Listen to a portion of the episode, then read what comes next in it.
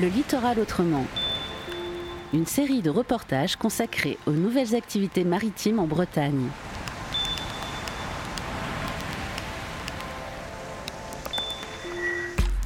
Je m'appelle Cédric Jamet et je suis le garde technicien de la réserve naturelle de la baie de Saint-Marieux.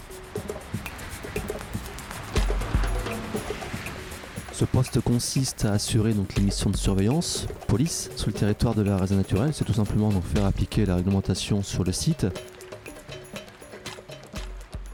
J'assure aussi tous les travaux de gestion, tout ce qui est mis en place pour protéger les milieux naturels ou les différentes espèces. Et j'ai aussi une grande mission de sensibilisation, animation, façon à, mieux informer donc, le public qui vient se promener sur le site de la réserve naturelle, les sensibiliser aux thématiques environnementales. Et nous animons donc depuis quelques années un groupe de bénévoles qui est constitué donc de 150 personnes euh, que nous mobilisons euh, à des fins de gestion, d'entretien du site, euh, lutte contre des espèces invasives, mais aussi de sensibilisation du public sur le territoire de la réserve naturelle.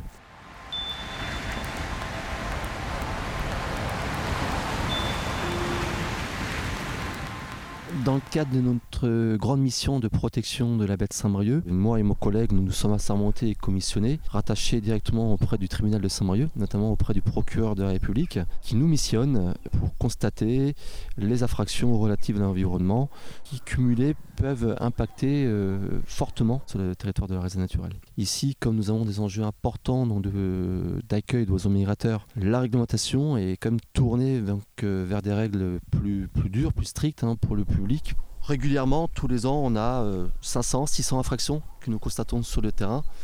Donc nous, notre travail, c'est de concilier la fréquentation du public et la protection de l'environnement. On protège mieux ce que l'on connaît. Donc à partir de cette base d'acquisition de connaissances, derrière, on peut mettre en place des phases de travaux pour mieux gérer donc, cet espace et surtout euh, le protéger du public, de la surfréquentation. Ceci peut passer par la mise en place de clôtures, de ganivelles, hein, ces petites lattes de bois pour euh, soutenir et protéger les dunes, mais aussi qui empêchent les personnes d'aller vers des sites très sensibles tels que les mares ou les hautes dunes, des secteurs notamment qui ne supportent pas le piétinement. Donc là, on peut mettre un système d'aménagement un peu plus costaud, tel que sont les ganivelles.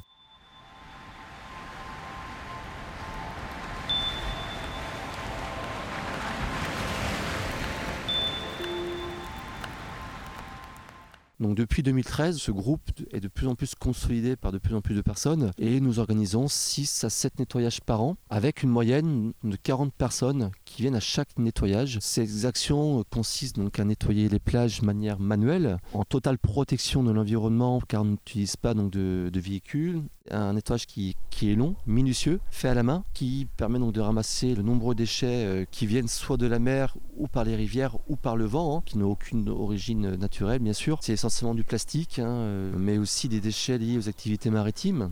Et euh, grâce à ces efforts donc, collectifs, cela permet donc de récolter entre 1 et 2 tonnes de déchets par an sur les différentes plages de la réserve naturelle.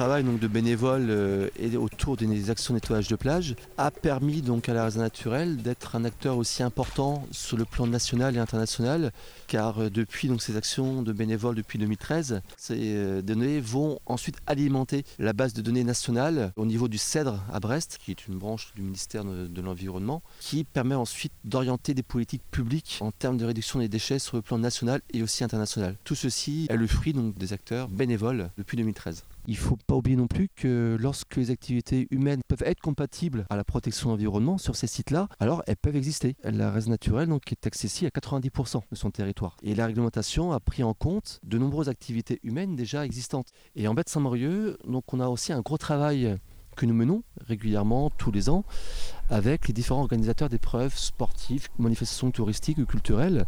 Ces organisateurs donc, ont bien compris également euh, le fait que ça peut attirer du monde jusqu'à 1000 personnes, 1000 sportifs.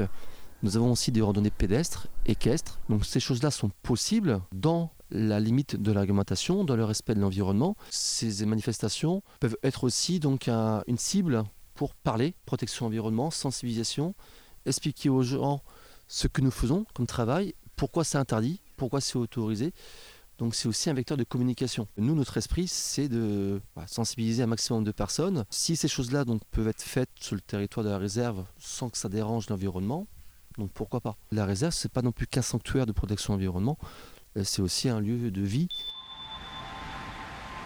Ce reportage a été réalisé par la Corlab avec le soutien de la DREAL et de la région Bretagne.